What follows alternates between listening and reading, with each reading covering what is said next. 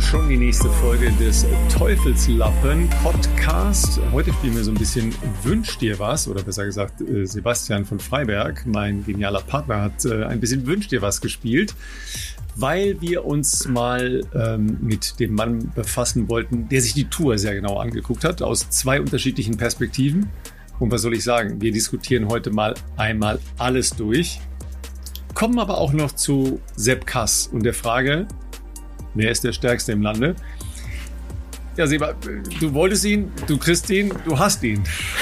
ja, ich habe mir Ole Zeisler, um äh, zu unserem Gast zu kommen, gewünscht als Gast bei uns, weil ähm, ich war und ich glaube, wir alle waren sehr angetan von seiner Doku-Serie letztes Jahr, die er zusammen mit Uli Fritz gemacht hat über Jan Ulrich, Being Jan Ulrich. Dieses Jahr äh, Mythos Tour beides ja in der ARD-Mediathek zu sehen.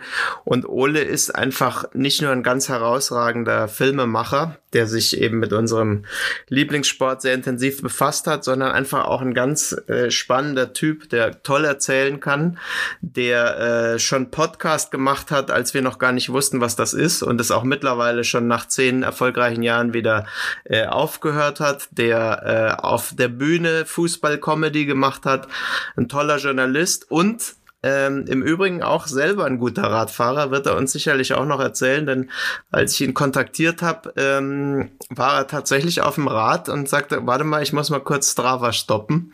Äh, insofern, ich sage jetzt mal, einer von uns und äh, insofern habe ich mich sehr darauf gefreut, dass wir mit ihm sprechen. Ja, ich schaue mir alle Coms an, die er noch nicht hat. Ich schwör's dir. Ja. In Hamburg auf dem Deich. Genau. Ne? Äh, ich, ich war äh, neulich zwischen all dem Terminwahnsinn, der uns sonst so umgibt, äh, in unseren Jobs, kurz mal in Italien, habe einen kleinen Triathlon gemacht mit zwei sehr guten Freunden von uns. Die haben lange Distanz gemacht. Ähm, da ging es aber für mich eher darum, dass ich nicht auf dem Schirm hatte, dass das ähm, die Region von Marco Pantani ist. Ja? Äh, erzähle ich euch nachher noch ein bisschen genauer ähm, und was da vor allem nächstes Jahr passiert. Ähm, so schließen sich dann wieder so, so kleine Kreise, ja, und ähm, wir sind ja im Sommer leider sehr viel unterwegs. Ähm, du warst jetzt, ja, als wir das letzte Mal gesprochen haben, noch so in den Nachwegen der Krankheit, warst aber jetzt auch wieder viel unterwegs, oder? Ich war, genau, nach diesem blöden Corona-Ausflug ähm, wieder sehr viel mit dem Fußball unterwegs. In der Europa League zum Beispiel in äh, Athen. Ähm, und ja, dieses Unterwegssein hat ja so sein, sein Für und Wider. Und ähm, also mich nervt immer kolossal, dass man sich da so schlecht ernährt auf diesen Reisen. Ich weiß nicht, wie es dir geht, aber oft isst man dann diese eingepackten Pub-Sandwiches, die einem irgendwie gereicht werden. Und, Klassiker. Ja, wenn einfach, es denn überhaupt was gibt. Genau, wenn es überhaupt was gibt. Und ähm, ja, da sind wir eigentlich auch beim beim Partner unserer heutigen Folge, die da einfach eine super Lösung anbieten, wie ich finde. Ähm, AG1 ist wieder Partner bei uns, sind wir sehr froh und stolz drauf. Und ähm, das ist einfach gut, wenn du unterwegs bist. Dann nimmst du dir einfach jeden Tag einen Löffel, machst es zu deiner Routine und hast im Grunde genommen äh, mit einem Löffel ins Getränk gerührt alles, was du am Tag brauchst an, an Nährstoffen, äh, aber darüber hinaus. Und das finde ich einfach dann ziemlich angenehm, wenn man sich sonst nur so schlecht ernähren kann auf Reisen. Ja, ich sage immer, man hat schon gleich ein besseres Gefühl, ja, äh, wohl wissend, dass man sich eben nicht so geil ernährt. Ich bin ja schon relativ lange dabei, weil wir in dem anderen Podcast, in äh, Bestzeit Podcast, auch schon sehr lange äh, mit AG1 als Partner unterwegs sind. Und deshalb schätze ich das halt auch äh, und habe das äh, längst zu meiner Routine gemacht. Aber gerade in so Phasen, wo ich dann unterwegs bin, ja, da sind diese Travel Packs, die man von AG1 äh, bekommen kann und die könnt auch ihr bekommen. Schaut in die Show Notes, da gibt's dann äh, die Details dazu. Das ist schon richtig handy, ja. Die hast du einfach dabei, die steckst du in deinen Rucksack rein und fertig. Und dann kannst du eben äh, all die Sachen positiv beeinflussen, die damit einhergehen. Ja, Muskelerholung, Energie, geistige Fitness, Kochen, Knochengesundheit, aber vor allen Dingen auch Immunsystem. Das ist ja so ein, so ein großes Thema, wenn man unter Stress steht und unter Stress arbeitet, so wie wir das gerne machen. Und dann sind eben einfache Routinen ja extrem hilfreich, dass man, äh, wie du sagst, äh, da ganz schnell irgendwie sich äh, auf ein besseres Level bringen kann mit AG1 denn äh, da sind halt so viel gute Sachen drin, die ähm, einfach helfen, deine Grundkonstitution irgendwie auf dem vernünftigen Level zu halten mit äh, sinnvollen Mengen an Vitaminen, an Mineralstoffen, an Botanicals, an Bakterienkulturen und ähm, Zutaten aus echten Lebensmitteln. Und damit ist man schon sehr viel weiter, als wenn man sich nur von den Pub-Sandwiches ernähren würde oder, oder Wasser oder noch schlimmer, dann abends noch anfängt, äh, Alkohol zu trinken. Im Wahnsinn. Ja. Also unser Angebot für euch von unserem Partner. Ihr schaut einfach unter drinkag1.com slash Teufelslappen und da bekommt ihr unser Angebot mit einem Jahresvorrat Vitamin D3 und K2 und fünf praktische Travel Packs sind schon dabei. drinkag1.com slash Teufelslappen. Ja, dann kommen wir zum Teufelskerl, zu Ole Zeisler. Ja, und jetzt äh, tauchen wir mal so richtig ein ins, in die Geschichte, so wie Ole ins Archiv des Saarländischen Rundfunks getaucht ist.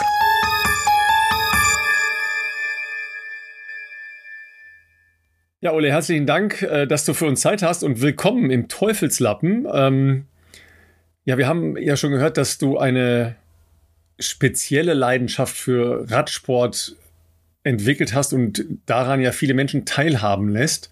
Wie ist denn deine persönliche Leidenschaft oder äh, wie bist du überhaupt an, an Radsport gelangt? Ja, zweierlei. Also geschaut habe ich es, hab ich's, glaube ich, schon relativ früh. Also mit früh bedeutet ja in Radsport Deutschland auch vor 97. Da gab es ja auch, da wurde ja schon Rad gefahren, das denkt man ja nicht. Und ähm, ich habe tatsächlich, ich muss gestehen, ein bisschen in Vorbereitung auf dieses, diese nette Einladung, über die ich mich natürlich freue, habe ich nachgesehen und ich glaube, 94 ähm, saß ich ich weiß gar nicht, wer das gezeigt hat damals, das muss ich nochmal rausfinden, aber 94 saß ich vor einer Etappe, die Miguel Indoran damals von Marco Pantani in Otakam gewann. Oh. Und ich habe gedacht, was machen die da? Warum machen die das da? Und warum wird es gezeigt? Und so weiter. Aber sowas fand ich schon immer spannend. Wenn man Dinge nicht versteht, dann will man sie ja, damals war ich noch kein Journalist, aber äh, dann will man sie ja wissen und kennenlernen. Und ähm, ich glaube, ich habe so Mitte der 90er angefangen, zu schauen. Also noch ein Stück vor äh, Jan Ulrichs Sieg und irgendwie, ja, ab 96, 97 äh, war jeder Sommer gebucht auf dem, auf dem Sofa meistens. Also da müssen wir jetzt natürlich mal eben die Runde machen, ne, Seba? Nämlich? Wir müssen uns jetzt outen, ne? dass, wir, dass wir schon viel länger gucken, weil wir viel älter sind. ja, ich erinnere mich an äh, deine Geschichte um Dietrich Thurau. Ja, ne, genau. das ist ja immer Also wieder. ich kann es ganz kurz machen. Damals wurde eine Viertelstunde im ersten gezeigt, immer von Viertel vor sechs bis sechs, in der Hoffnung, dass bis dahin die Etappe zu Ende war. Äh, und es war halt äh, die Tourau, ne? also Ende der 70er. Ähm, und ich bin mit meinem Dreigangrad dann über den äh, häuslichen Berg, der eine lichte Höhe von 35 Höhenmetern hatte, äh, geprescht und war nach 20 Minuten wieder zu Hause, fand mich aber mindestens genauso geil wie die Tourau.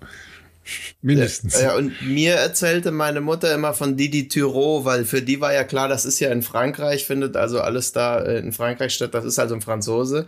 Für mich war das jahrelang Didi Tyrol, aber ich fand den auch gut. Aber naja. Ich habe aber Didi Tyrol, ich glaube wirklich, dass ich mein erstes Langformat, so nennt man das so hochtrabend, ja bei uns alles ab einer 10 Minuten ist ja heute ein Langformat, aber bei uns heißt das glaube ich eine halbe Stunde, habe ich über Didi Thurau gemacht. Ich neun Tage in Gelb, zehn Tage in Gelb, so hieß, so war der Titel oder acht Tage, ich weiß ja gar nicht, was es war. Und da haben wir die Thurau getroffen. Das ist eine Weile her. Speziell, sag ich mal. Inwiefern? Ja, aber, das, aber was ist daran speziell? Da musst du uns jetzt nochmal mitnehmen, weil das ist ja jetzt ganz spannend, weil das ist ja eine erste Sozialisation mit der Spezies Radrennfahrer.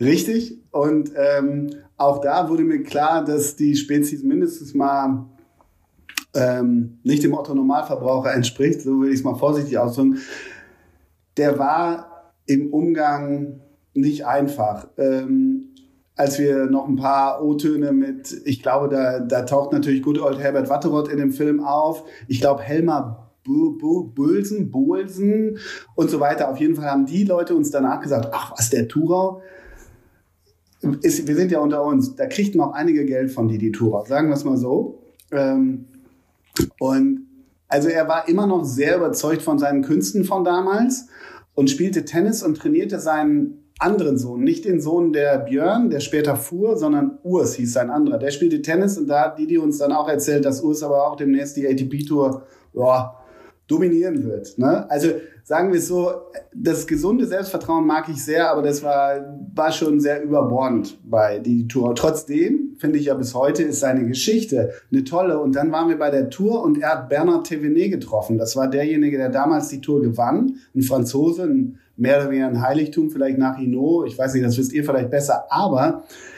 Thévenet, das war, das ist in dem Film auch ein bisschen zu sehen. Thévenet hat den ja, nicht erkannt, aber er musste dreimal sagen, wer er war. Das war so ein bisschen, ja, ein bisschen traurig, muss man fast schon sagen. Ja. Sag mal, Oder typisch Arroganz der Franzosen.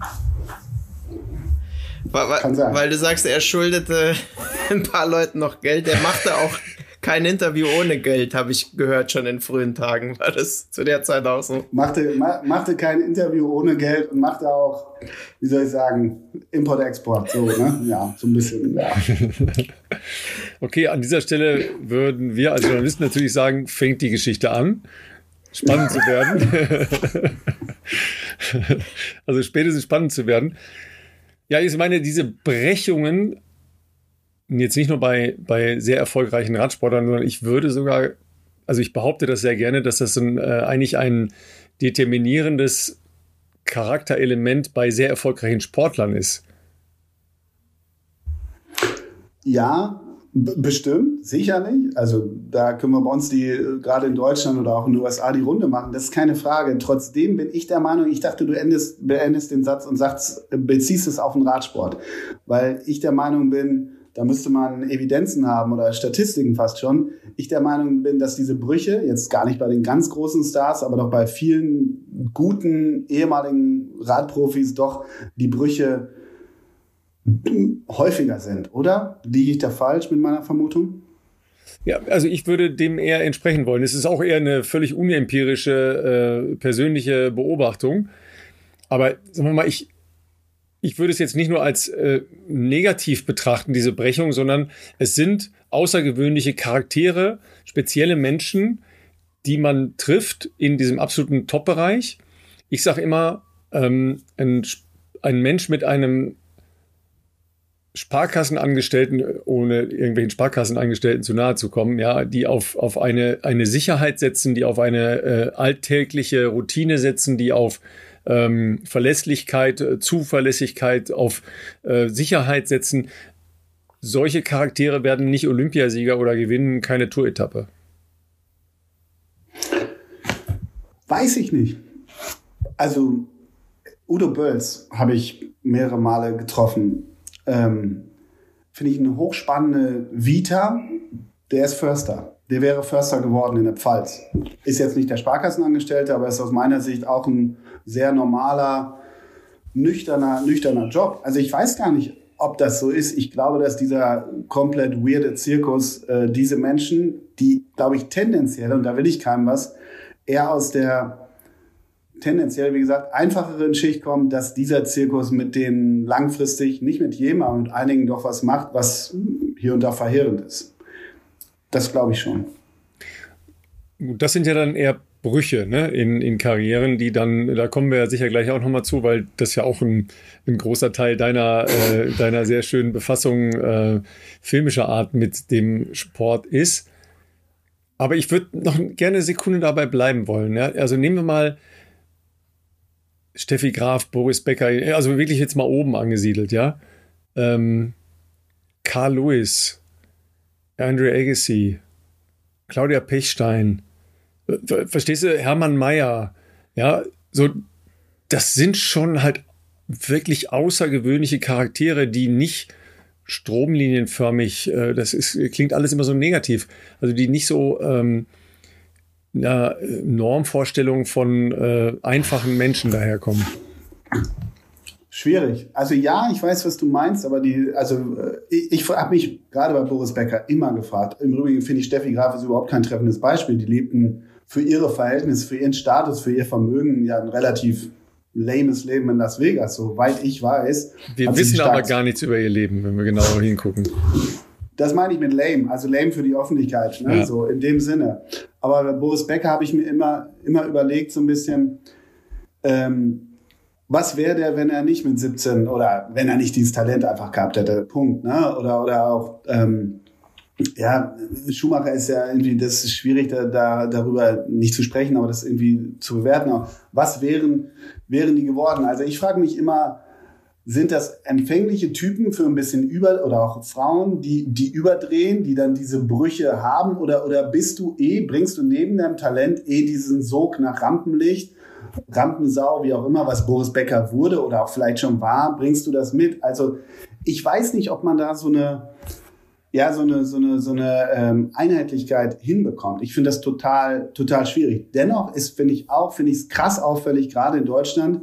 Nun gibt's ja kaum noch super Sportstars in Deutschland. Habe hab ich die letzten Wochen und Monate und Jahre festgestellt, finde ich auch nicht schlimm. Was ich sagen will ist, ähm, hat ja jeder auch so sein ganz, wenn du Jan Ulrich nimmst, wenn du Boris Becker nimmst, wenn du Schumacher ganz, also muss man ganz anders betrachten, aber so alle ihr Glück gefunden haben sie ja nicht wirklich bis zum Ende. Ne? Das ist schon interessant. Nee, nee, genau. Auffällig. genau ne? Äh, also ich würde jetzt nochmal Dirk Nowitzki dazu nehmen, weißt du, als so, ein, so einen außergewöhnlichen Menschen, ja. Ähm, jetzt nicht nur im Sport, sondern, sondern auch insgesamt. Da, auch der hatte ja, krasse Brechungen in seiner äh, Karriere und in seinem Privatleben. Ähm, weil irgendwas muss das ja ausmachen. Dieses sich sicher mit Talent gesegnet, aber doch ein bisschen mehr exponieren reinhängen, mit, mit sicher auch einer Art äh, Manie seinem Ziel, seinem Sport nachgehen. Und das trifft man ja natürlich dann bei einer so harten Sportart wie, wie Straßenradsport ja dann nochmal extrem wieder.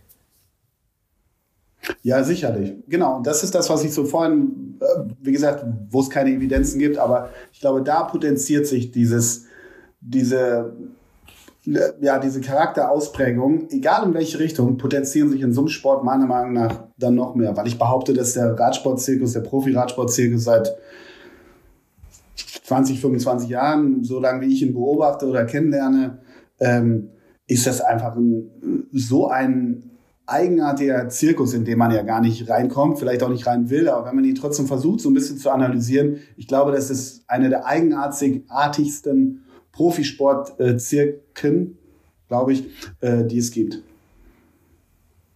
Du bist so nachdenklich, Silber. War das richtige Plural von Zirkus? Nee, ne? Zirkusse. circa, circa.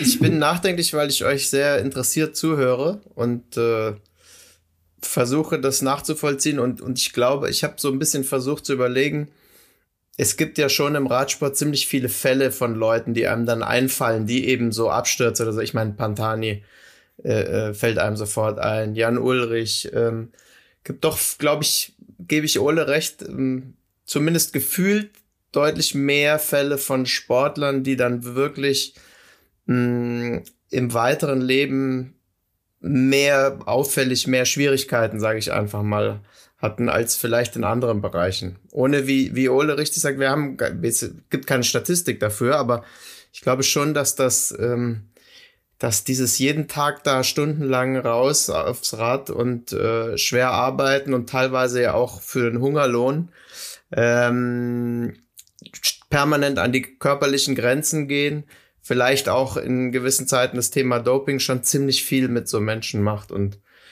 ja, insofern ähm, sind wir eigentlich ja auch schon bei einem Thema, Ole, ich fand halt, oder wir fanden alle natürlich deine äh, Dokumentationsserie über Jan Ulrich ganz großartig. Und ich glaube, vielleicht sollten wir da einfach auch schon mal direkt einhaken. Ähm, was, was mir halt da aufgefallen ist, was ich sensationell eigentlich fand, es ist eine, eine Geschichte über einen Menschen, den wir eigentlich sozusagen dort gar nicht wirklich hören. Und da würde mich interessieren, ähm, ist das aus der Not eine Tugend gemacht oder war das von Anfang an so angelegt? Nee, ersteres, eindeutig. Also natürlich haben wir ihn, ähm, als wir quasi, ja, wie soll ich sagen, den, den, Plan hatten oder den Zuschlag hatten oder wie auch immer, dass das eine, eine, eine Serie werden soll, also etwas umfangreicher will ich damit nur sagen, haben wir ihn natürlich angefragt und da kam relativ schnell ähm, die Ansage, dass er nicht sprechen darf mit uns, ähm, weil ich weiß nicht, das kommt jetzt Ende oder bald. Der wird ja jetzt 50. Ich vergesse immer, wann er Geburtstag aber ich meine Oktober, November. Jedenfalls äh, da zu seinem 50. in etwa, soweit ich weiß, kommt die Serie bei Amazon, Amazon Prime raus. Die haben jetzt lange mit ihm gedreht. Die haben auch schon mit ihm gedreht, während wir für unsere Sache gedreht haben. Also wir kamen ja letztes Jahr im Sommer raus ähm, zu seinem 25-jährigen Tourjubiläum. Rechne ich richtig? Ja, ne? Ich glaube, ja. Und ähm, er durfte schlichtweg nicht, weil er da einen Exklusivvertrag bei Amazon ähm, oder Konstantin ähm, produziert das ähm, oder hat das produziert, äh, durfte er schlichtweg nicht. Und dann war das bei mir relativ schnell so, boah, nee, nee, nee, nee, das funktioniert nicht. Und dann, ja, das, das alte, alte Schlachtschiff ARD hat ja ein Archiv, ne? Ähm, und dann wurde, ich habe das ja gemeinsam mit Uli Fritz gemacht, ähm, im, mittlerweile dem Sportchef des Saarländischen Rundfunks. Und ähm, wir haben das dann zu lang, zusammen lange überlegt und die Archivlage gecheckt und irgendwie dachten wir, nee, das kann sogar auch ohne funktionieren. Und das hatte scheinbar, aber das war, das wäre der relativ triviale Grund, weshalb wir ihn nicht, nicht äh, bekommen haben. Aber äh, man muss dazu erwähnen, dann kann ja auch sein, dass drumherum, ich will nicht vor, äh, so, ein, so ein Interview, weiß ich, so ein Interview um Hertha entsteht. Ne? Kann ja sein, welche Fühler da Konstantin ausstreckt, äh, dass die natürlich kein großes Interesse haben, dass wir mit allen drumherum, wir haben ja Lance Armstrong dann auch zum Beispiel besucht, aber dem war nicht so. Also es war tatsächlich häufig so, dass ähm, wir die Leute angefragt haben. Ja, ich frage mal an Jan und der Jan hat äh, häufig den äh, Daumen-Emoji dann geschickt. Das habe ich teilweise gezeigt bekommen.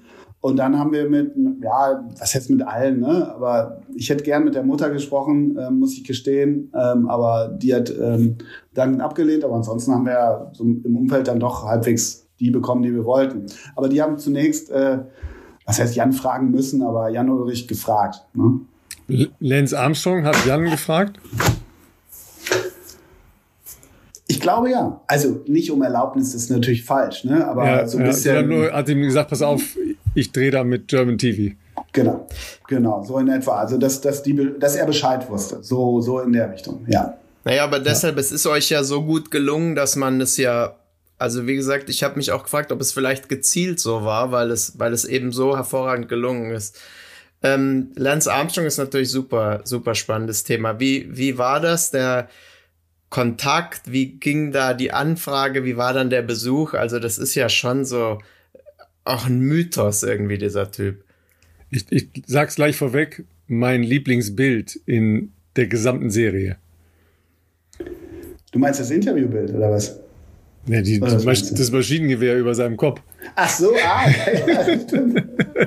naja, und da hängen ja auch noch, ich, haben wir das nicht auch drin? Ich habe länger nicht geschaut. Aber da hängt das, also das war in Aspen, Colorado, ja. ne? dort lebt er. Und, also für äh, uns ist das ja fremd. Ich glaube, für, für amerikanische äh, Zuschauer wäre das vollkommen normal. Ja, das kann gut sein. Aber der ist ja, der ist ja umtriebig, der Lance, ne? Wie man jetzt auch wieder bei, ich habe es gerade noch bei Insta gesehen, die hängen ja gerade wieder auf Mallorca zusammen rum, da die beiden, oder mit Hinkepie und Konsorten natürlich, äh, was sie damals ja auch gemacht haben.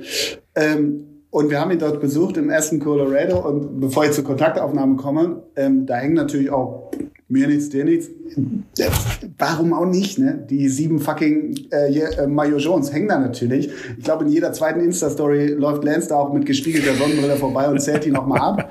Also, sagen wir mal so, das, das Selbstvertrauen ist da beileibe nicht gesunken. Also, das hätte mich auch gewundert, aber man kann es ja so spielen und so spielen. Er spielt so.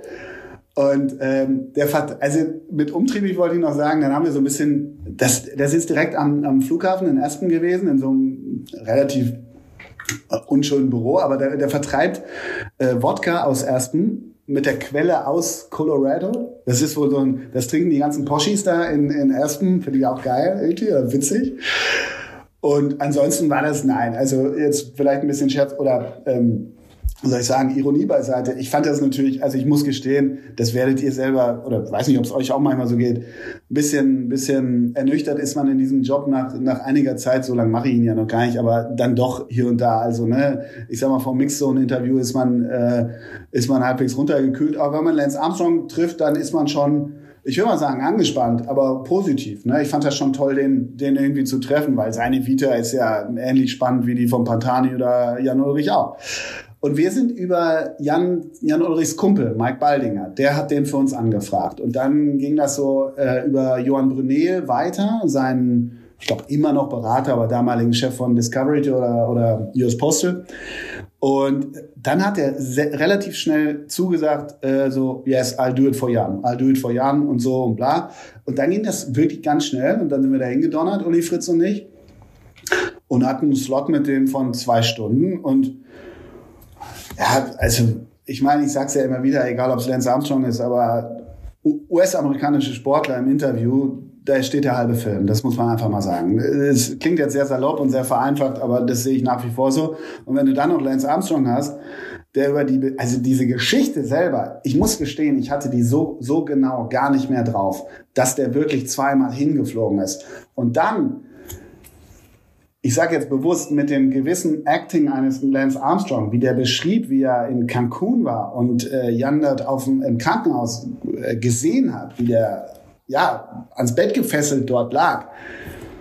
Puh, also da saß ich da und bekam natürlich auch irgendwie eine Art von Gänsehaut und äh, das war natürlich elementar gut für diesen Film und auch toll von, von ihm nacherzählt. Es gibt natürlich bis heute Menschen, die, die diese Gutmütigkeit anzweifeln oder, oder skeptisch sehen, weil Lance Armstrong immer schon jemand war, auch aus meiner Sicht, der, der Medien sehr gut instrumentalisieren konnte, um sich in ein gutes Licht hinzustellen.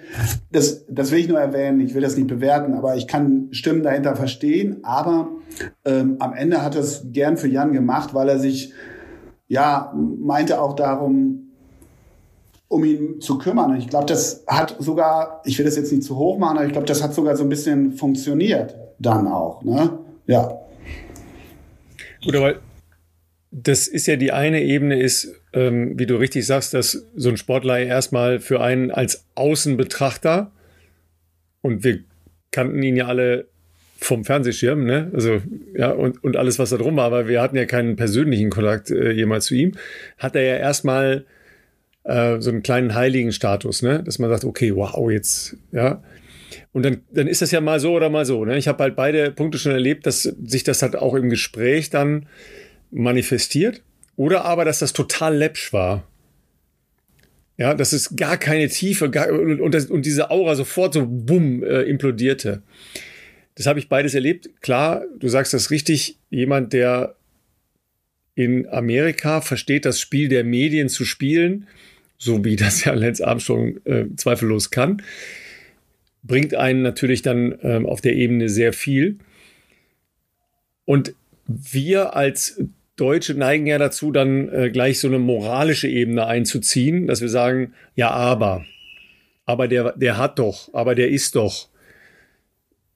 Ich würde ihm, glaube ich, auch erstmal, weil du sagst, ja, I do it for Jan, ähm, unterstellen, dass ihm das wichtig ist, dass die Figur Jan im Kontext des Radsports und aus der Szene heraus vielleicht verstanden wird und nicht nur aus einer medialen Fernbetrachtung.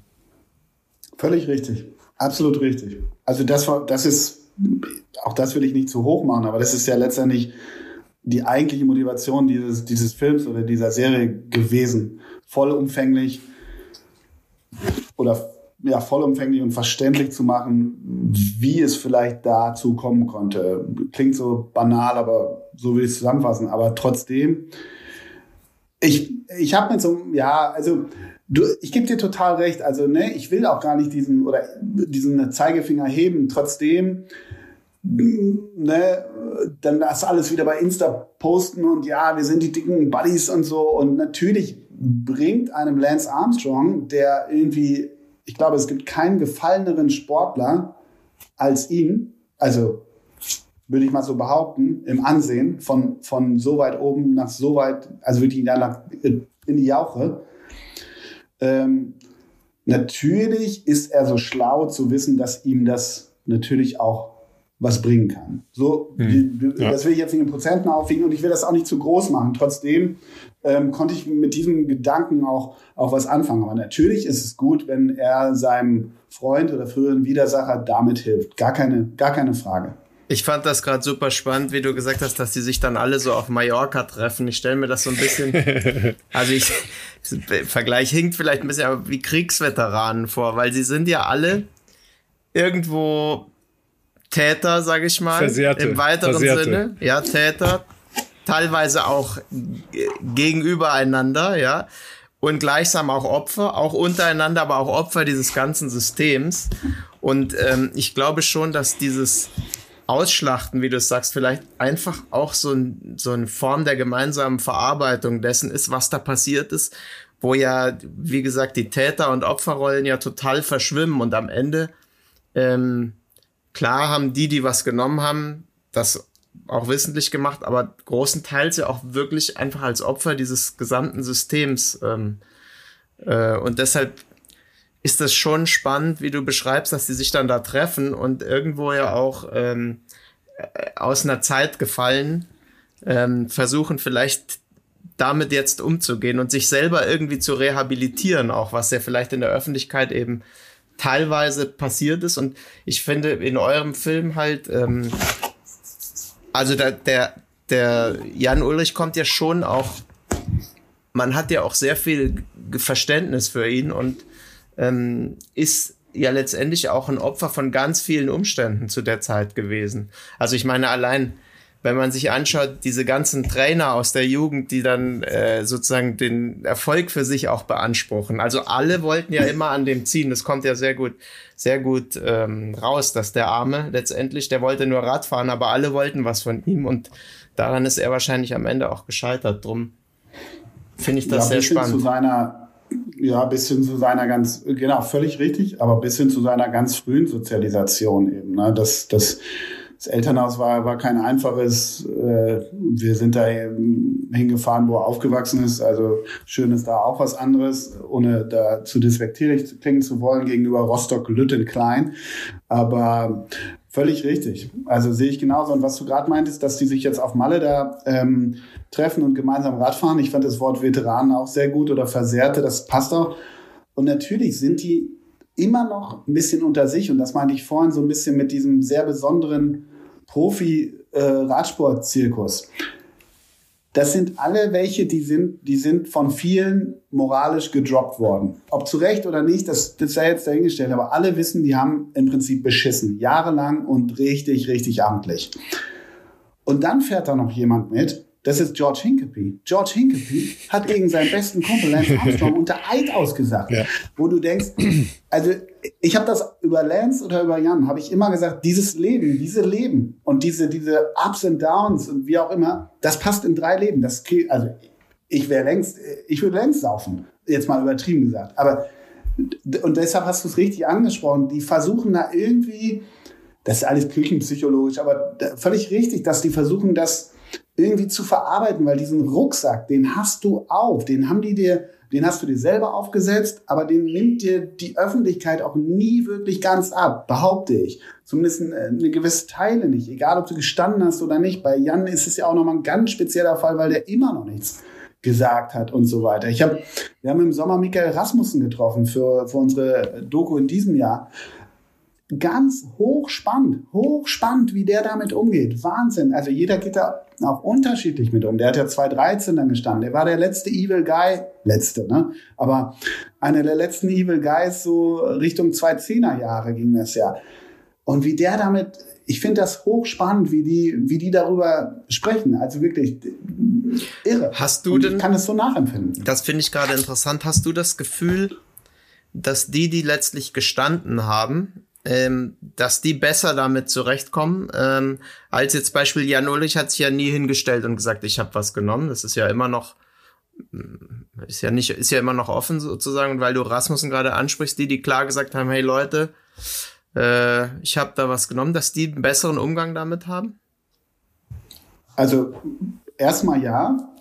Trotzdem muss man natürlich auch sagen, dass zur Wahrheit dazugehört, sowohl bei Rasmussen als auch bei Lance Armstrong hat sich die Schlinge so zugezogen, dass kein Ausweg mehr, mehr da war. Ne? Also Travis Trigard hat Lance Armstrong, glaube ich, drei Jahre lang bis aufs Klo verfolgt und dann ging es nicht mehr anders und dann kamen die eidesstattlichen Aussagen und so weiter. Und bei, bei Michael Rasmussen, der hatte so viele Verfahren gegen sich laufen. Ich glaube, dann stehst du so mit dem Rücken zur Wand was bei Jan Ulrich so richtig verfahrenstechnisch nie so richtig der Fall war. Woran das liegt, weiß nicht, ich bin kein Jurist, aber Ja, wir hatten ich äh, zu dem. Zeitpunkt ja kein Dopinggesetz. Richtig. Und genau, das ist ja vermutlich ein springender Punkt, genau. Und ähm, beispielsweise Rasmussen, der hat gesagt, ja, der arbeitet, das ist hochspannend, der arbeitet ja mittlerweile an so einem Internat da als Philosophie- und Sportlehrer. In, in Viborg haben wir den besucht. Ganz zurückhaltender Mensch. Und der ihm sagte, dass die ersten zwei, drei Jahre natürlich, ich glaube 2013 hat er gestanden, die schlimmsten überhaupt waren, weil er auch Kollegen belastet hat, logischerweise. Er hat halb Rabobank mit reingezogen dann. Ne? Und ähm, das ist ja auch immer so ein Punkt, auf den Jan Ulrich sich häufig gestützt hat, warum er es nicht gemacht hat, sei auch dahingestellt. Aber ähm, er sagte, irgendwann hat er diesen Rucksack, er hat immer wieder diesen Rucksack er, äh, erwähnt und übrigens Udo Bölls hat auch immer von diesem Rucksack gesprochen. Also wussten nicht voneinander, aber das die gleiche Metaphorik immer benutzt. Und äh, er sagte, danach hat er den Rucksack, irgendwann hat er ihn abgelassen und dann konnte er wieder ein neues Leben anfangen. Ist ja auch logisch irgendwie. Und deshalb zurück zur Frage, natürlich aus meiner Sicht oder die, die ich getroffen habe, denen geht es irgendwann besser, wenn du, wenn du, wenn auch auf Druck, ähm, aber groß reine gemacht hast. Wenn du nicht mehr mit der Lüge lebst. Das ist, glaube ich. Ja, wobei Dopingvergehen ja auch ganz anders öffentlich geahndet werden als andere Vergehen. Ja, weil in, im Vergleich jetzt, mal jetzt im strafrechtlichen gesprochen, zu Gewaltverbrechen ähm, zu schwerem Betrug, Raub etc., reden wir ja von was ganz anderem, zumal in der Zeit. Da ist ja auch noch zu klären, wer da wen wie betrogen haben kann, wenn mutmaßlich ein Großteil der Felder auf Drogen war. Also was ist da die Ebene für Betrug? Ist das jetzt Betrug, schwerer Betrug, Sportbetrug? Das sind ja Begrifflichkeiten, die es dann erstmal zu klären äh, galt. Aber in der öffentlichen Wahrnehmung ist das natürlich ein lebenslanges Stigma. Und damit ja viel genau. stärker, viel stärker als schwerste Verbrechen. Ja, ich äh, erinnere, äh, erinnere mich da äh, immer wieder an, an Fälle, wo dann der Name von Schwerstverbrechern nicht mehr genannt werden darf, damit diejenigen eine Resozialisierungschance haben. Ja, also zum Beispiel von den, von den ähm, tragischen und ähm, ja hoch öffentlich gespielten Entführungsfällen, ja, wo dann Metzler, ja, wo dann der Sohn halt tot war. Du darfst den Namen des, äh, des Entführers heute nicht mehr öffentlich benutzen, damit er eine Resozialisierungschance hat. Das ist ja bei, bei Dopingverfahren ganz anders. Das ist, da hast du einmal das Ding auf der Stirn und das wirst du dein Leben lang nicht los. Gut, man muss, ja, richtig, aber es sind natürlich eh per se schon Personen, die eh schon unterm Brennglas sind, im Gegensatz zu einem Mörder von einem Metzler, ne? So vom Ding her. Also der Name ist eh, jetzt, wenn, wenn man es nur auf den Namen bezieht. Aber würdest du sagen, also findest du, ihn wird moralisch oder auch öffentlich bis heute wird mit ihnen zu hart dementsprechend ins Gericht gegangen? Also sind nicht wir, aber ich sage jetzt die allgemeine Öffentlichkeit, zu, zu, zu hart, zu, zu, zu lange, zu hart? Ich also, stelle mir die Frage immer wieder. Ja, ja also davon, davon bin ich überzeugt. Ähm, das hat ganz sicher damit zu tun, damit sind wir wieder am Anfang. Wir haben halt alle davor gesessen und haben uns äh, inspirieren, faszinieren und begeistern lassen. Und dann ist es so ein bisschen wie der enttäuschte Liebhaber. Da ist die Fallhöhe auf dieser emotionalen Ebene sehr viel höher, als das jetzt auf der sachlichen, juristischen Ebene je sein könnte. Aber wir, wir, also zumindest jetzt wir als Gesellschaft, und ich glaube, es ist in der Radsportszene ein bisschen anders, haben keinen keinen Mittelweg gefunden, um zu sagen, okay, das ist jetzt auch mal sehr lange her und damit einfach auch äh, Schnee von vorgestern, sondern wir, wir kommen immer wieder darauf zurück. Ja, und wenn, sag, wenn du irgendeinen, ein, äh, sorry, ähm, einen Artikel liest oder irgendwas hörst über Armstrong Ulrich, da ist dann immer der Nebensatz Dopingsünder. Ich sag dir, warum es so ist, zumindest in Deutschland, ist meine Vermutung. Deutschland war völlig unerfahren, wie wir vorhin auch so ein bisschen anger angerissen haben. Also jetzt mal Touro ausgeklammert. Ähm, das war aber ja mehr oder weniger äh, in einem ganz, ganz kleinen Zirkel nur bekannt. Ja, richtig. Also ich will ja, ne, wie alle wissen, wurde 96 eigentlich, 97 äh, wirklich, wurde Deutschland eigentlich Radsportland. Das heißt, völlig unerfahren. Und auf einmal wurde großflächig, äh, hat dann 23-Jähriger mit einem hässlichen Ohrring aus Rostock hat, hat gewonnen und der war der neue Superstar. Und äh, jetzt ist Radsport aber überall zu sehen und so weiter. Viele kannten diesen Sport ne, gar nicht und die, die Genese dieses Sport. Ne? Und, und in Belgien, das wisst ihr besser als ich, und Italien und Frankreich hat, hat dieser, und Spanien mitunter auch, hat dieser Sport eine total lange Tradition. Die wussten, die meine ich Medien, Zuschauer, das Feld selber sowieso, die wussten, dass in 60er, 70er, 80ern und 90ern aber mal richtig nachgeholfen wurde. Das wussten die oder das ahnten die. Ne? Selbst Eddie Merckx und Konsorten gab es immer wieder Fälle. Was ich sagen will ist, ich glaube, in Deutschland ging es zu schnell hoch und zu schnell wieder runter. Wie? Wie, das ist ein Sport, da wird geschummelt. Wie? Das musste mir doch jemand sagen. So. Also, ich will jetzt gar nicht auf den stetigen Vergleich der deutschen fehlenden, in Anführungszeichen, fehlenden Nachsichtigkeit vielleicht gegenüber Italien, Stichwort Pantani, der ein Volksheld, ich glaube, auch noch wäre, wenn er, wenn er noch leben würde. Dieser Vergleich, den gibt's ja auch immer wieder, dass, dass äh, solche Nationen vielleicht nachsichtiger werden. Ich behaupte aber, dass die, dass, dass das in Deutschland zu, zu schnell von, von oben nach unten ging und ähm, dann man, man sich gar nicht so richtig schütteln konnte. Und ich glaube, und das habe ich so äh, im Zuge der Doku auch so mehr erfahren, auch in, in wie soll ich sagen, in so, so Repliken so, dass da heute eine Form der, der Nachsicht ist, weil ich glaube auch, ich sage bewusst, der Deutsche sich, sich mal schütteln konnte und auch gesagt hat, ja komm, also, ne, jetzt ohne bagatellisieren zu wollen, aber was hätte ich gemacht, wenn ich 20 gewesen wäre. Und mir hat das Udo Bölz immer gesagt. Mit, mit 17, 18 wurde er in etwa gefragt, gehst du den Weg mit oder nicht? Da wollte er sich gerade sein erstes Haus in der Pfalz bauen. Seine einzige Karte war der Radsport. Ich stelle das nur so dar, wie er es mir erzählt hat. Ich weiß nicht, wie ich mich entschieden hätte. Aber diese Frage stellen sich ja viele. Und ich glaube, dass die deutsche Öffentlichkeit sich diese Fragen irgendwann zu spät gestellt hat. Ist so meine, meine Vermutung. Es ging zu schnell. Finde ich eine super interessante These. Ähm, und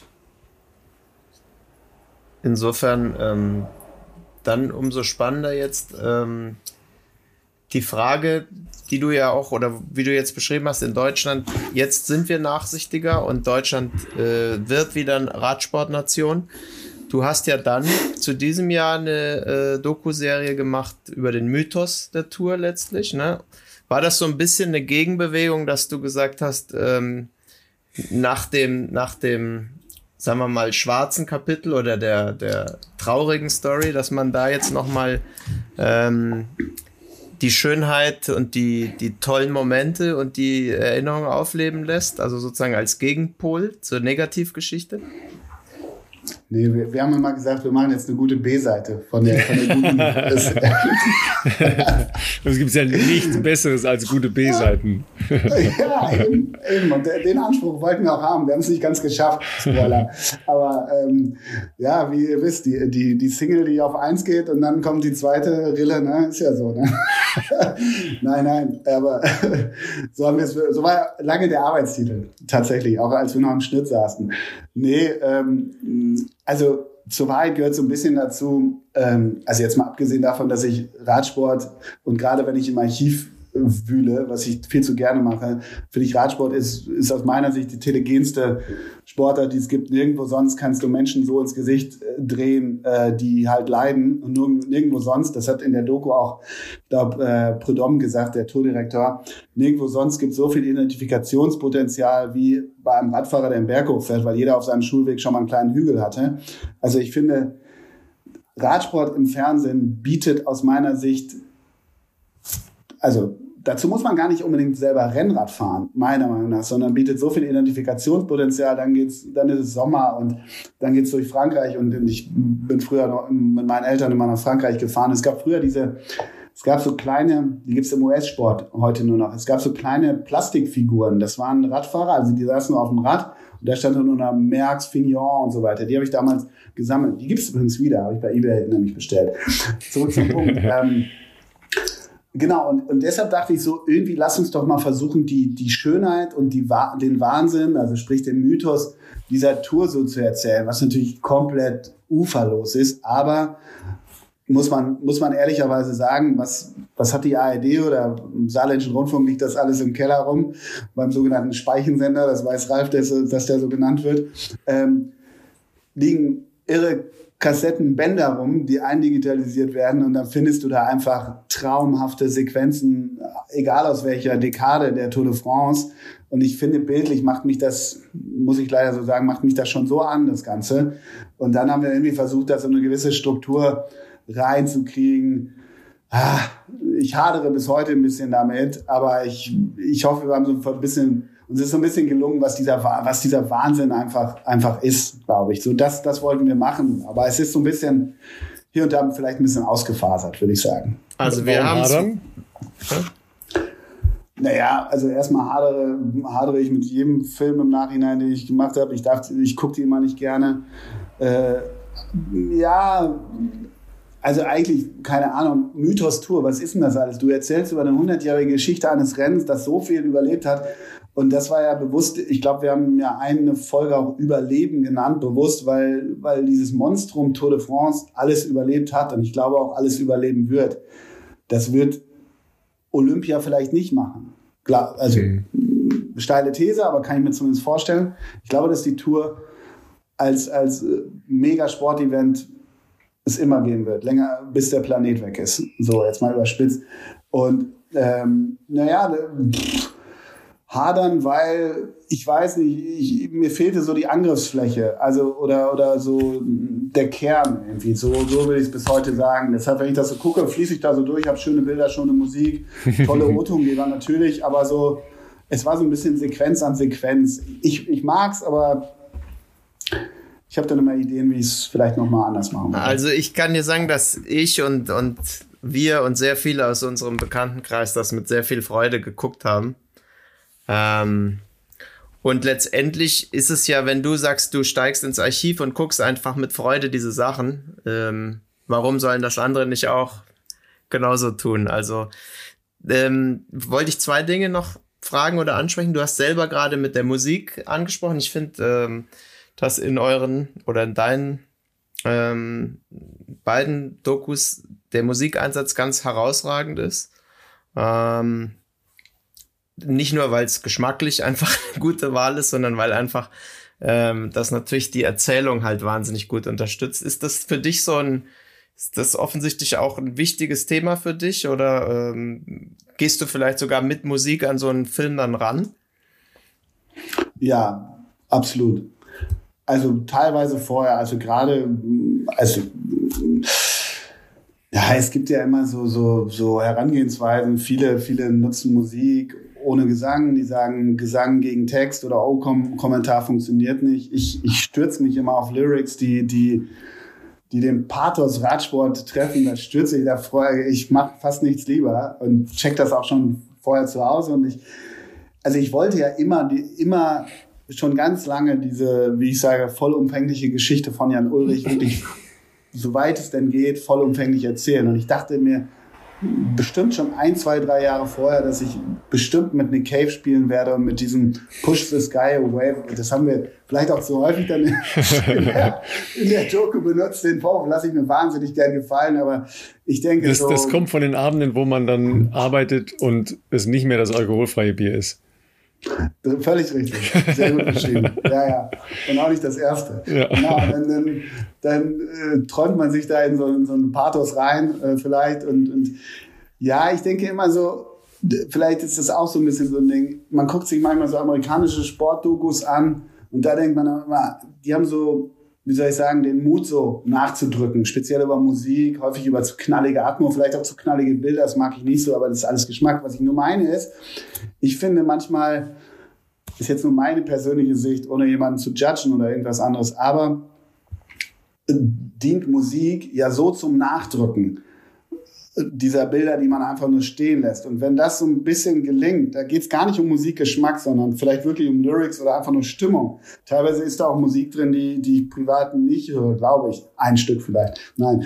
Aber, ähm, und ich glaube, man soll, oder ich finde, man sollte versuchen, Mut zu haben, ruhig den darüber so ein bisschen, nicht zu sehr, das ist ein schmaler Grad, aber so ein bisschen nachzudrücken. So, sei, so sagen wir das immer im Schnitt. Komm, da drücken wir nochmal nach. So, weißt du so. Ja, ja gut, ist ja in, äh, den USA wird das ja völlig anders wahrgenommen und sicher auch in, in dem Doku-Bereich gelebt, weil die natürlich sehr stark von Soundeffekten, von Sound Factories, von äh, letztlich Hollywood leben, ja, wo ja Musik und Soundeinsatz eine ganz andere Rolle spielt, ja, dazu beiträgt, zu gestalten und jetzt nicht nur in Form von Nachdrücken, sondern äh, denen ja eigene Charaktere, eigenes ähm, Pathos aufzudrücken, ja.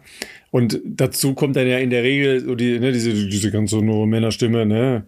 It was one day in Kona, Hawaii, uh, when the first Triathletes ja, bla bla, der so, ja. Uli und, Fritz hat aber auch eine gute sonore Stimme, wenn der Beiträge ja, ja, vertont. Nur, nur ich, ich verstehe, dass du sagst, ja, nachdrücken, nachdrücken und dann jetzt nochmal ein bisschen nachdrücken.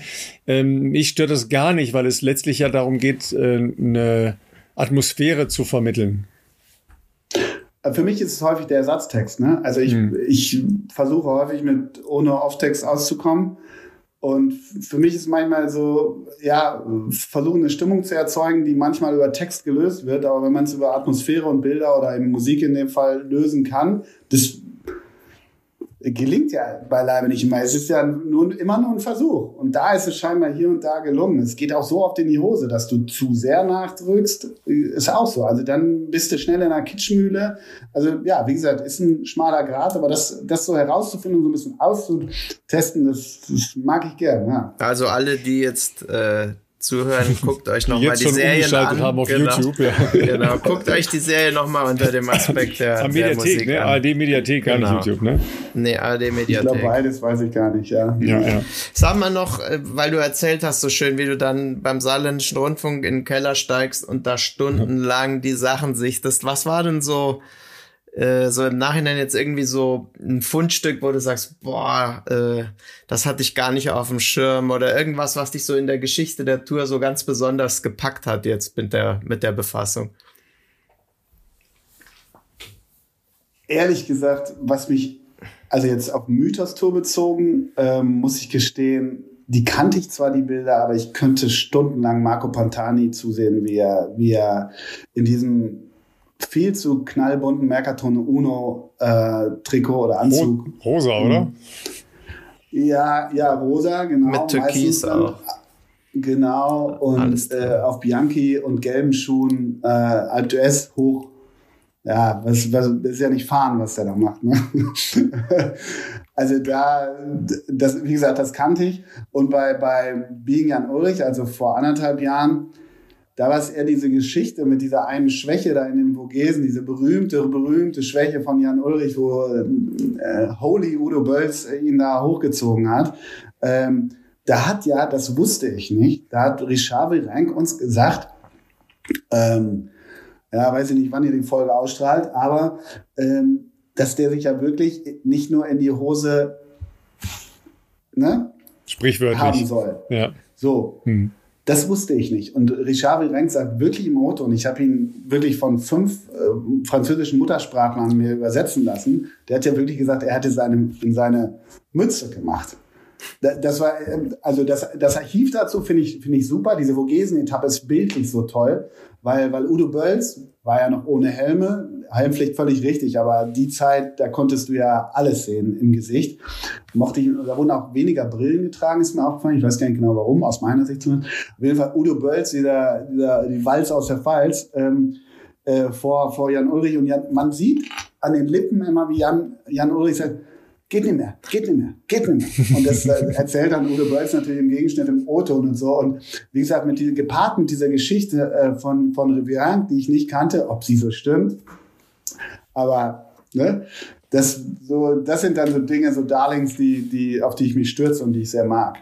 Also es ist spannend, dass du Pantani sagst, weil ähm, ich war gerade in, in Cervia, das ist äh, ja nicht weit weg vom Geburtsort von Pantani, der ähm, ja, an, in, in Rimini geboren ist, also ja, so der, der Urlaubstraum der 70er Jahre äh, der deutschen Mittelklasse in den wunderbaren Bettenburgen oder noch besser, ja, so wie ich und meine Eltern, äh, Campingplatz.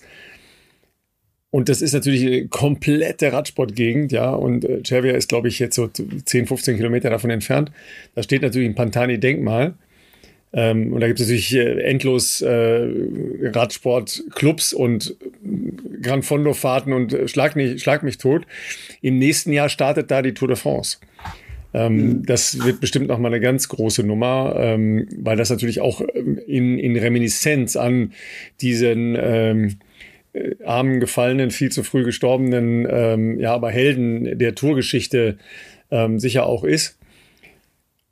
Und das ist schon erstaunlich, dass egal wen man fragt, immer wieder dieser Name hochkommt. Ja, ähm, also mein, mein persönlicher Held war immer Jupp Sotemelk, aber äh, das ist auch, auch, eine, äh, auch eine Karriere und Leben mit Brechungen. Der hat, glaube ich, inzwischen ein kleines Hotel Wo ich in, in Frankreich oder in Italien, ich weiß gar nicht nee, genau. In Frankreich. In Frankreich, ne, ja, genau. Also das, äh, weißt du, da, da, da lauern noch so viele Geschichten enden, ja, so, so Strippen, die man Absolut. da so, nur so anzieht und dann denkst du, oh mein Gott, das ist ja ein Berg, ja, der mir da entgegenrollt. Weil diese, diese Suche in den Archiven ja auch etwas bewirkt, nämlich, ähm, dass man auf der einen Seite ja Fernsehgeschichte erzählt, dass man Radsportgeschichte erzählt und ja auch Style-Geschichte, ne? Weil, weil du das sagst, ja, keine Helme, äh, kaum Brillen. Du guckst ja sofort auf die Räder und denkst, ey Leute, ja, heute würde jeder sagen, ja, damit kann man da nicht hochfahren. Ne? Also das ist, das ist ja so, so alles, ja. Du hast dann die, die Kultur, die, ähm, die Radsportkultur, die Fernsehkultur, ähm, auch Sommer in Frankreich. Ja, all, all das schwingt da ja mit und das sind ja so viele Ebenen. Kann ich mir vorstellen, dass du dann sagst, oh, ich, ich, wie soll ich daraus zehn Stunden machen? Ja, völlig, genau, völlig richtig. Also ich, ich wollte immer, aber pff, tja, das, das, da wird immer dann gesagt, das, das guckt das deutsche Publikum. Ich wollte eigentlich immer ähm, eine Pantani-Doku. Ne? Also wir, wir haben, ihm ein großes Kapitel gewidmet, machen Paris-Roubaix mal erzählen. Mal war richtig, es ist ja alles komplett ufer, uferlos, finde ich. Und ähm, das ist das Spannende. Und all die Punkte, die du auch beschrieben hast, völlig richtig. Und was ja, was ja letztendlich ist, ich also jetzt wird's ganz schön pathetisch, aber daraus entstehen ja, Achtung, Pathos. Ja, ja, da ähm, entstehen ja Parabeln trotzdem auch für, fürs Leben. Und damit meine ich gar nicht diese, diese Menschen, die, die sich moralisch irgendwie nicht mehr blicken lassen können und irgendwie aber auch ihr Leben weiterlassen, leben müssen, von denen wir gerade sprachen, sondern was ich immer spannend fand, als ich begann, Radsport zu verstehen, die Teamorder. Die Teamorder ist ja, ist ja Wahnsinn im Radsport. Ich habe das also offen gestanden, so richtig bis heute habe ich es immer noch nicht verstanden, wieso man sowas, ja, was heißt sowas macht.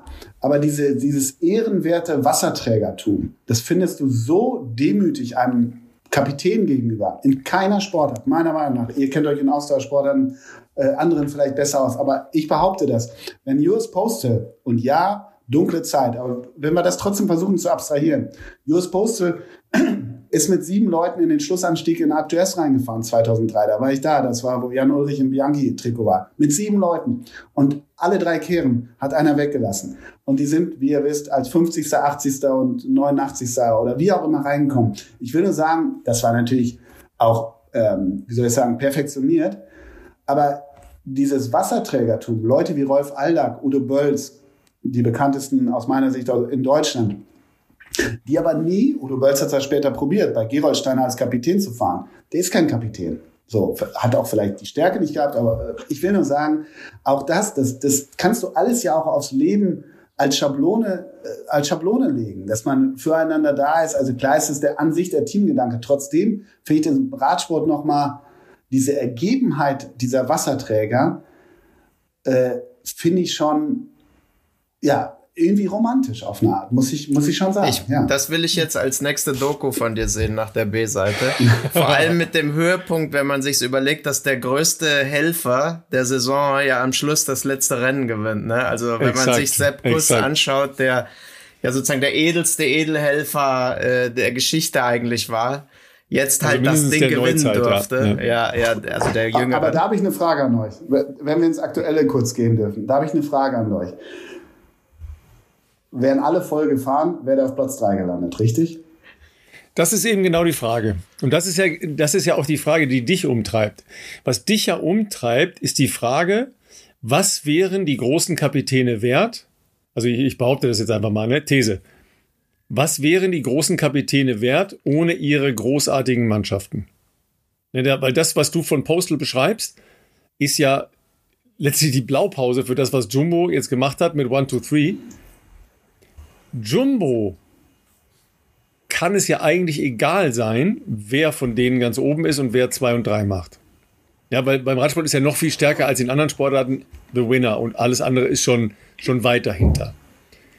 Als, als Rennstall vom Sponsoring-Anspruch her kann es ihnen eigentlich egal sein.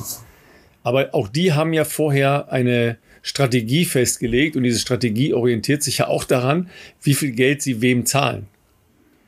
Und da ist natürlich ein, äh, selbst ein Edel, Edel, Edelhelfer wie Sepp Kuss in einer anderen Kategorie unterwegs als Primus Roglic oder als Jonas Wingegaard. Das heißt, dann gewinnt nicht der Posterboy des jeweiligen Teams, sondern es gewinnt ein anderer. Ja, das, das erstmal so als, als Versuch zu verstehen, was die Teams sich dabei denken. Ja, oder nehmen wir mal Movistar, die ja für mich gefühlt seit zehn Jahren irgendwie im Free Flow in äh, große Etappen, in, in, große Rundfahrten reingehen und immer mit drei Leuten, wo sie sagen, ja, das gucken wir dann unterwegs. Ja, leider kommt das in der Doku von denen, also du willst das Bashing nicht machen, ich mache das gerne. In der Doku von Movistar kommt das immer dann genau nicht vor, wo diese Sachen ausgehandelt werden, weil das wäre für mich unfassbar spannend. Ja, das ist dann da nicht drin. Aber was ist ein Lance Armstrong wert, ohne das starke Team um ihn herum? Das wissen wir nicht. Das weiß ich nicht. Und was ja aber trotzdem bei der Vuelta jetzt spannend war, ich weiß nicht, ich kann mich nicht erinnern, dass ein Team überhaupt bei irgendeiner Rundfahrt mit drei Leuten in dieser Dominanz war. Also 96 hast du Ries und Ulrich, die, die sich quasi den Sieg gegenseitig schenken könnten. Gab es doch häufiger schon. Aber drei Leute gab es ja noch nie. Und du hast über das Salär gesprochen, das ist ja das eine. Aber das, der, fast der Zufall wollte es ja, dass Sepp Kuss auf der, weiß ich nicht, relativ früh, sechste, siebte Etappe, äh, ja. was war das? 2,30, 3 rausfährt. Ja, ja, das, das war und sicher, dann, äh, das war sicher, das ist passiert. Das war keinerlei genau. Strategie, oder es ist einfach passiert. Das meine ich damit, das meine ich damit. Und dann gibt's, glaube ich, die dritte oder viertletzte Etappe, wo Roglic und Wingegaard fahren. Und, und ich glaube, er hatte noch Geburtstag. Genau. Und dann das, das, abends das mediale oder auch das breite Echo war, okay, Jumbo, die glaube ich eh nicht die höchsten Sympathiewerte weltweit haben. Nein. Ey, was, was seid ihr für Menschen? Nämlich keine, überspitzt alles, ne? Und ich behaupte, ich behaupte, dass sie darauf auch ein bisschen reagiert haben. Weil hätten sie Wingegaard fahren lassen, auch am Folgetag, es war ja noch ein, zwei dicke Etappen waren da noch, oder Roglic eben. Ich glaube, der Ruf hätte noch mehr gelitten. Und da, da, das ist nur meine Vermutung, weil die sind auch schlau. Ja, ich glaube auch, das, das, das hat viele Jumbo geht am Ende des Jahres raus als Sponsor. Das ist denen noch Latte. Ja, gut. Das Team wird komplett neu gebildet und ja, aber ich glaube, es hat noch viele Aspekte. Ich glaube, es sind tatsächlich ein paar Zufälle, wie du gesagt hast, diese Etappe, wo er einfach dann so rausfährt. Hinzu kommt, dass er einfach die Qualität dann hatte, das auch zu halten. Und dann haben sie, äh, glaube ich, auch noch weitere Aspekte halt Geld. Wenn du überlegst, dass du dann in den USA vielleicht auch noch mal dir Publikum erschließt und äh, mhm. dort ja. für eine Popularität sorgst und sagst, komm, wir haben die anderen beiden haben schon, jetzt holen wir uns da noch mal. Äh, das scheint ja da auch im Aufschwung zu sein, Radsport. Und wenn der das dann kann, dann haben sie es gemerkt, okay, der kann es und wir dominieren das ohnehin, dann soll er es halt machen. Also ich, ich bin bei dir wahrscheinlich hätten sie auch einfach sagen können, es gewinnst du es gewinnst du. Es hätte jeder von denen gewinnen können, mit Sicherheit. Ähm, aber das ist ja am Ende dann auch die Erkenntnis von dieser, von dieser Veranstaltung, dass ein Team, das nach Belieben dominiert, alle drei Rundfahrten in dem Jahr gewinnt, ähm, die beiden Gewinner der anderen Rundfahrten da mitnimmt. Wir gucken mal, das, was bei Movistar immer schiefgegangen ist, aber unter dem Motto, komm, fahrt einfach und wir gucken mal. Ähm, Dann kommt der das, Falsche um die Ecke. Das ist, am, e, ja, das ist am Ende schon, also schon, glaube ich, echt ein, ein ganz neues Thema im Radsport. Aber was, was, machen, mhm. was macht man damit? Ne? Mit dieser, mit dieser ja überbordenden Dominanz, die sie, die ja scheinbar wenn man da hört, dass sie jetzt die mit Sudal eventuell fusionieren, ja, das muss erstmal ja. noch passieren. Ja, ja, das kann ja, also Evenepoel bleibt dann ja nicht und so, das und Roglic wahrscheinlich auch nicht, aber trotzdem wird's trotzdem ein so dominantes Team und wenn selbst ein Pogacar mit keinem schlechten UAE-Team in dieser in diesem Sommer so viel frisst auf Wingegaard, puh, ja, weiß ich nicht. Könnt, Wie soll ich sagen? Ich, ich, ich habe so ein bisschen die Befürchtung der Ödnis auf die letzten, ja. auf die nächsten Jahre. Könnte die Freude nicht. trüben und äh, letztendlich, ich mochte Team Sky immer sehr gerne, aber das war ja dann auch irgendwann ein bisschen langweilig, weil man eigentlich wusste, dass sie, dass sie es machen und egal wer da vorne fährt, der, der wird's halt dann machen. Ja, aber Ineos hatte ja auch seine Phase ne, mit Bernal und Thomas und so, da, da hatten die auch eine Phase, wo die relativ viel äh, dominiert haben und dann auch. Das meine ich ja. Äh, Rundfahrten lang, ja, ja, Rundfahrten lang einfach äh, das Rennen immer komplett im Griff hatten. Aber da sind wir ja bei der, bei der spannenden Frage, wie viel Mannschaftssport ist das? Und ich glaube, es ist halt einfach komplett Mannschaftssport. Mittlerweile, ja. behaupte ich. Ja, und deshalb ja. War, war ja diese Diskussion um Kass so, äh, so spannend, weil sie ja im Prinzip mit der Attacke, also Roglic und äh, Wingegaard, mit der Attacke eigentlich eiserne Gesetze dieses Teamsports verletzt haben. Wenn einer von meinem Team vorne ist, attackiere ich nicht. Ja, wenn ich, wenn wir Gefahr laufen, dass wir die Führung verlieren oder dass wir ein anderes Team in äh, eine bessere Position bringen, dann muss ich was überlegen. Aber solange das nicht in Gefahr ist, und das war ja realistisch eigentlich nicht in Gefahr, weil wer sollte der Gegenspieler werden? Deshalb war die Diskussion so hart. Deshalb war die natürlich auch äh, sehr emotional, weil sie eben eigentlich gegen die eisernen Gesetze ihres eigenen Sports verstoßen hatten. Und Roglic und Wingegaard ohne ihr Team ohne Sepp Kass, der sich in den entscheidenden und wesentlichen Etappen ihrer Erfolge pilotiert hat, nicht da wären, wo sie sind. Ich, ich möchte da ein kleines bisschen widersprechen. Äh, ich sehe es eher so, dass sie die Chance haben, dadurch, dass alle drei gefährlich sind, egal wer wie attackiert, hast du als Gegner dann der, in den anderen Teams keine Chance. Du musst ja theoretisch auf jede Attacke reagieren.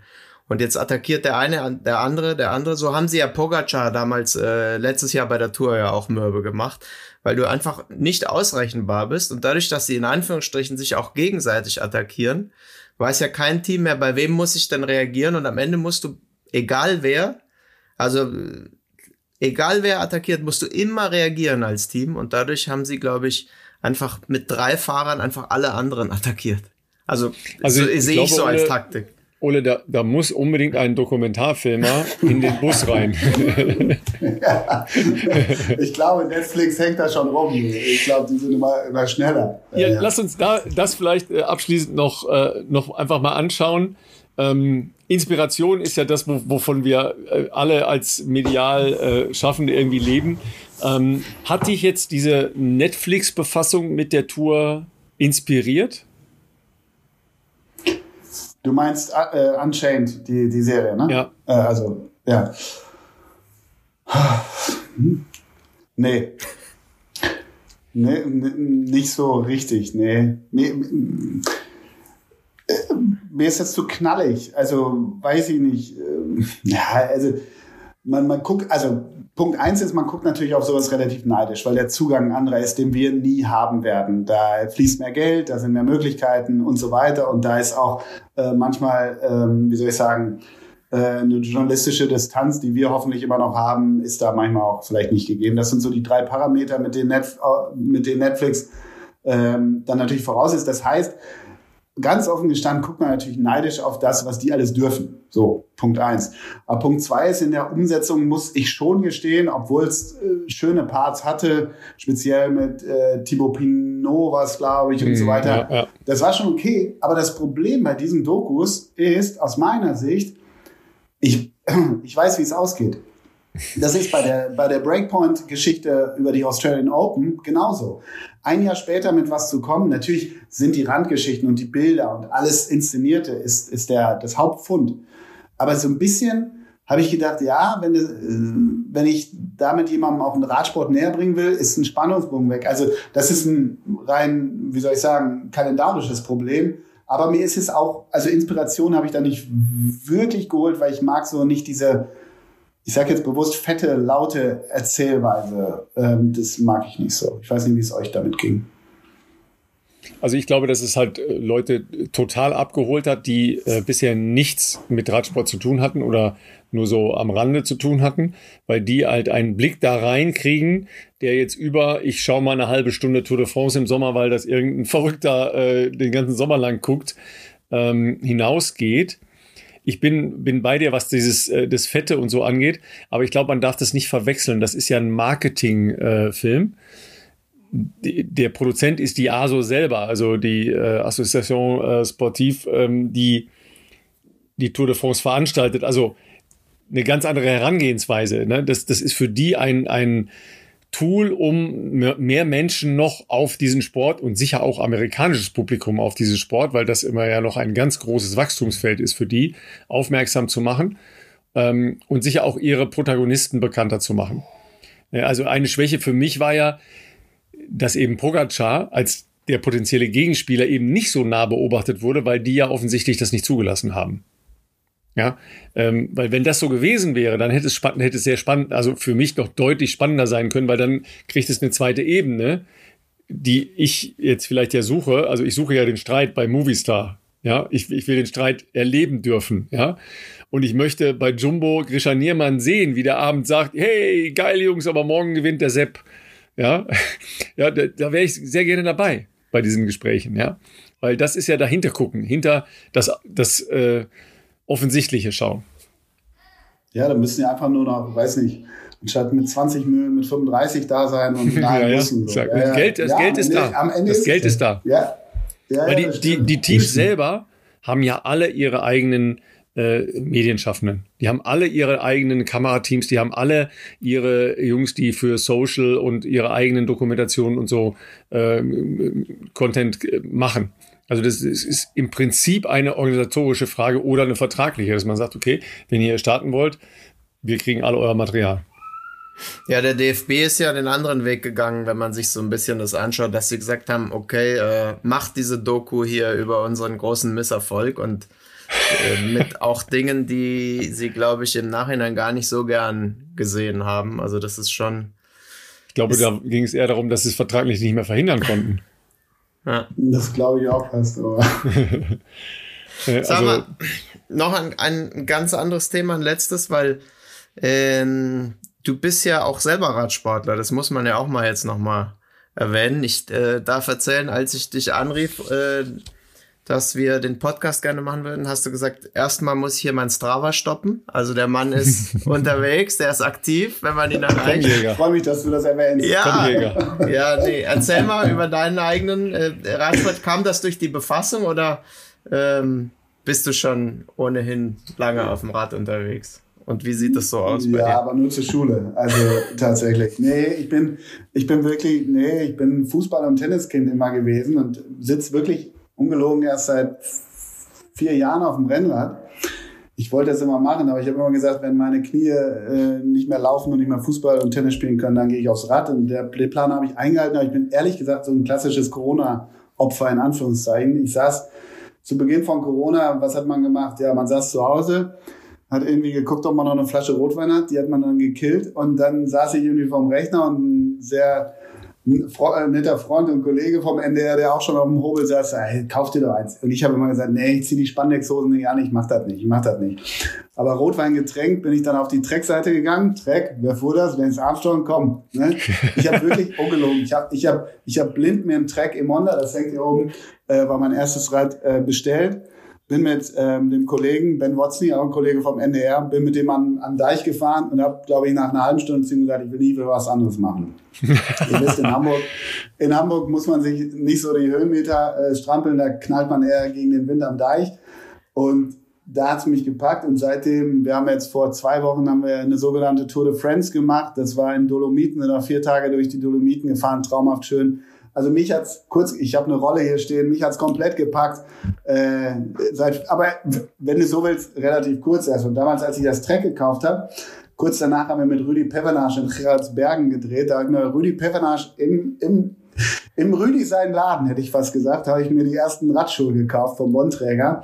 Aber ich mache es tatsächlich erst kurz, aber ich behaupte dafür halbwegs intensiv. Fantastisch. Ja, siehst du mal, so, so fängt Addiction an, ne? Aber ich bin ja froh. Ja, es ist, ich bin ja froh, ja. dass du nicht äh, dir das Beispiel von Lance Armstrong genommen hast und jetzt dir äh, ein Maschinengewehr gekauft hast und irgendwo in der Heide rumballerst. Das kommt mit 60. Nein, aber ähm, was, ich, was ich noch. Also während Corona haben das ja viele logischerweise begonnen und in Hamburg oder weiß ich, in Köln oder Berlin wird es ähnlich sein. Also to be honest, ich glaube, Sophie Passmann äh, schreibt das in jeder zweiten Kolumne und hat wahrscheinlich nicht ganz unrecht. Also mit 40er, wie ich bin, die aufs Rennrad steigen, also da ist auch klar, was Midlife Crisis mäßig so ein bisschen los ist, um mal ganz offen zu sprechen. Aber das ist ja schön, wenn wir, wenn wir dadurch unseren Ausgleich finden. Aber, und was natürlich da hinzukommt, gerade hier in Hamburg, ähm, haben ja viele Firmen und hier ist das äh, hauptsächlich äh, Canyon äh, beispielsweise gibt es so einen neuen Store und auch so ein Clubhaus und was weiß ich. Die haben halt äh, viele Marken oder viele Läden hier haben auch geschafft, im Rennradsport cool zu machen. Und äh, da muss ich natürlich sowieso mitmachen. Nein, Quatsch, aber so ähm, Rennradsport ist ja extrem aus der nerdigen Nische rausgekommen in den letzten Jahren. Und das haben ja viele Firmen oder viele Insta-Menschen, ob jetzt gut oder schlecht, aber haben es eben gemacht. Und ähm, also was hier teilweise am Deich los ist mittlerweile, das ist, das ist irre, muss man echt sagen. Finde ich auch schön. Jetzt gibt es auch schöne Spandexhosen für 40-Jährige, das ist doch toll. Genau. Ja, das ist doch ein wunderbares Schlusswort. Äh, super spannend, noch spannender. Ähm, hauen wir in die Shownotes rein, sind äh, deine Filme, die man ganz großartig gucken kann. Ähm, sie knallen vielleicht nicht so, ähm, nicht zu wie die Netflix-Doku, äh, aber ähm, sie haben, sie drücken nach. Ich benutze mal das Wort, sie drücken nach. vielen Dank, Ole. Ja, vielen Dank für die Einladung. Wir hören uns nächste Woche, äh, nee, die, die nächsten Wochen wieder. Ähm, und bis dahin viel Spaß. Münsterland Giro steht noch an, ne? Let's go. Rock'n'Roll.